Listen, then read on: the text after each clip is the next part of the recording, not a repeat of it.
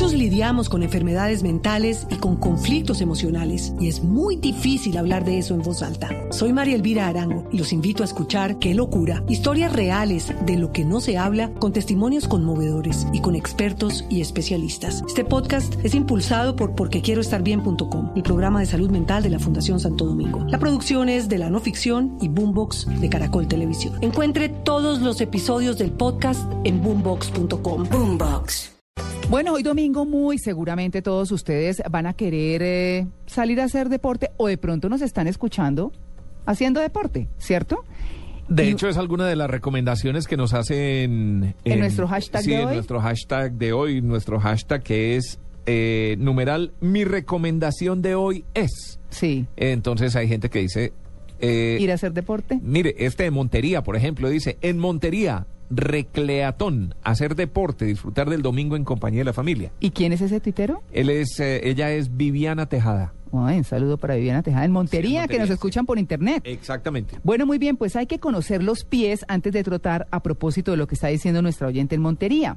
¿Por qué? Porque hay lesiones de tobillos, eh, hay lesiones de cadera, de- mejor dicho, tenemos que conocernos y pues obviamente en esta actividad de correr hay un alto porcentaje de origen en una equivocada elección del calzado. Compremos tenis de 20 mil. Pues se compran tenis de 20 mil, claro, pero ¿cómo le salen? Obviamente no estamos diciendo que es que siempre lo caro es lo mejor. No, hay que saberlo seleccionar.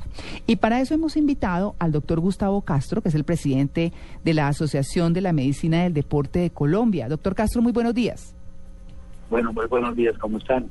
Bien, no, pues si, si se habla de, de conocer los pies, yo que soy de pie plano, pues, no, ¿qué, qué, ¿cómo hace uno para saber qué tipo de calzado necesita para hacer deporte?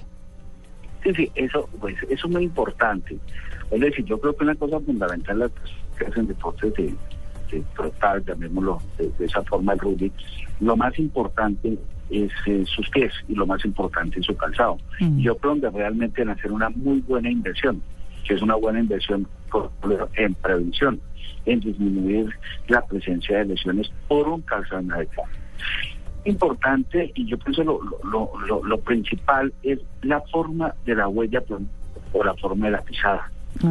Normalmente existen tres tipos de pisada, que es la pisada neutra o normal, que tiene casi el 60-65% de la población que hace actividad. Encontramos otro tipo que es como usted decía, el pie plano o lo que se conoce como el pie pronado.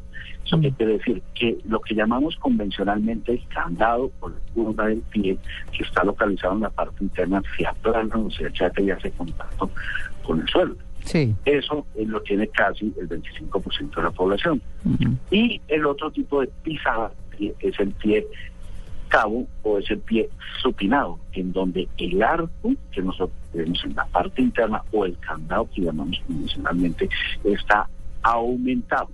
Mm, En es el- y es lo que se conoce como el pie supinado. Mm, ¿sí? sí, Técnicamente. claro. Eh, es muy importante conocer este tipo de huella para poder, digamos, prescribir el calzado adecuado. Hay diferentes eh, formas. Una, muy sencilla que se recomendaba antes era aplicar tinta o aplicar papel carbón sobre la planta y se colocaba sobre una eh, hoja de papel bond Mm. y eso hacía una huella. Digamos que la forma más primaria. Hay medicamentos que se llaman, por ejemplo, el podoscopio, que es un aparato que se utiliza en donde se sube la persona, el deportista, y eh, se hace la huella, y esta huella se refleja en un espejo. Claro, cuando...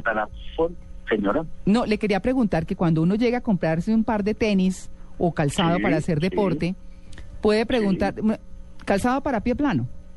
¿O calzado Sí. para, para pie, qué? ¿Supino? Supinado. Supinado. supino, prono o Supino. con, ¿sí? o llamamos pie cabo. Sí. Y eso hay unos tipos de calzados específicos para eso que tienen unas características específicas. Mm. Perdón, pero, Pero- eso, pero- perdón, eh, doctor, pero eso lo saben en las tiendas. Si yo llego a una tienda a comprar eh, No. unos tenis, unas zapatillas, como dicen en otras partes, eh, ¿sí lo saben? ¿Sí le recomiendan a uno No, eso? no, no, no, es muy, no. Digamos que las, las eh, no hablamos de marcas, las, las tiendas de grandes marcas tienen unos aparatos eh, que se llaman unos eh, escáneres, donde los montan y les hacen, los colocan y les hacen como un escaneado la huella plantar, pero estos son de tiendas muy especializadas. Lamentablemente las personas eh, que venden este tipo de, de calzado tienen muy poca información acerca acerca de esto. Lo ideal es que sean prescritos, digamos, por un médico del deporte, por una persona que sepa la actividad. Todo el mundo lo, lo, lo hace, pero sí, definitivamente es muy difícil que estas, o sea, estas personas no tienen esa información, Lo esa que- información adecuada. Lo que pasa también es que la gente compra porque están de moda o Sí. porque son los Ah, más claro, bonitos o- claro, o, porque son claro, los más caros, ¿cierto? total, ¿no? total, y, y salen a la ciclovía a, a trotar. Hacer casting con los sí, tenis. hacer- a, levantar con los tenis, pues, Sí. en pocas Eh, palabras. Exactamente, porque es importante uno cuando compra un tenis, uno la voy a plantar, o sea, qué tipo de característica quizá tiene. Mm. Lo otro también, ¿para qué la voy a usar? Cla- si ah, es para sí. pista, si es para campo, si es para campo travieso. Hablamos de vista Rubens, del, del, del maratón. Y cada tenis tiene una característica específica, el peso del tenis, la estabilidad que debe dar el, el tenis, también la capacidad de fricción que debe dar eso. Entonces son cosas importantes a la hora de, a la hora de buscar un calzado. Claro. Nosotros, eh, eh, y el calzado fundamental. Eh, ustedes saben que eh, en un kilómetro trotando se hacen más o menos entre 500 a 650 pisadas en el piso. Y esto genera un peso, nuestro peso al piso, y el piso nos devuelve ese peso a nosotros casi el doble. Es lo que se llama deporte de impacto. kilos. Exactamente, Ujú. casi 170 kilogramos en cada pisada. Sí. Entonces, si no se hace, si no se tiene un calzado adecuado, se presenta todo este tipo de lesiones que llamamos nosotros por sobreuso en los deportistas, y pues son lesiones, son lesiones importantes. Y por eso el efecto de amortiguación, por ejemplo, se pierde después de las 500 millas o los 800 kilómetros de la utilización de un calzado.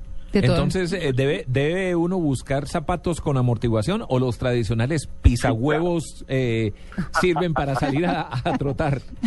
No, no, no, sí, sí. si usted va a hacer trote y es un deportista que, digamos, eh, De domingo. un volumen entre, eh, de domingo que son 5 kilómetros más o menos, sí es importante que tengan buena estabilidad, que tengan buena capacidad de amortiguación, porque los que más sufren lesiones precisamente son estos, los deportistas de fin de semana, porque no tienen un proceso de acondicionamiento de preparación deportiva. Claro. Entonces, yo creo que ustedes son las personas que todavía con mayor razón tienen que buscar un calzado adecuado, que tenga lo que digo, las características de la pisada, la amortiguación, la, la fricción, en, en- con, con otras características importantes.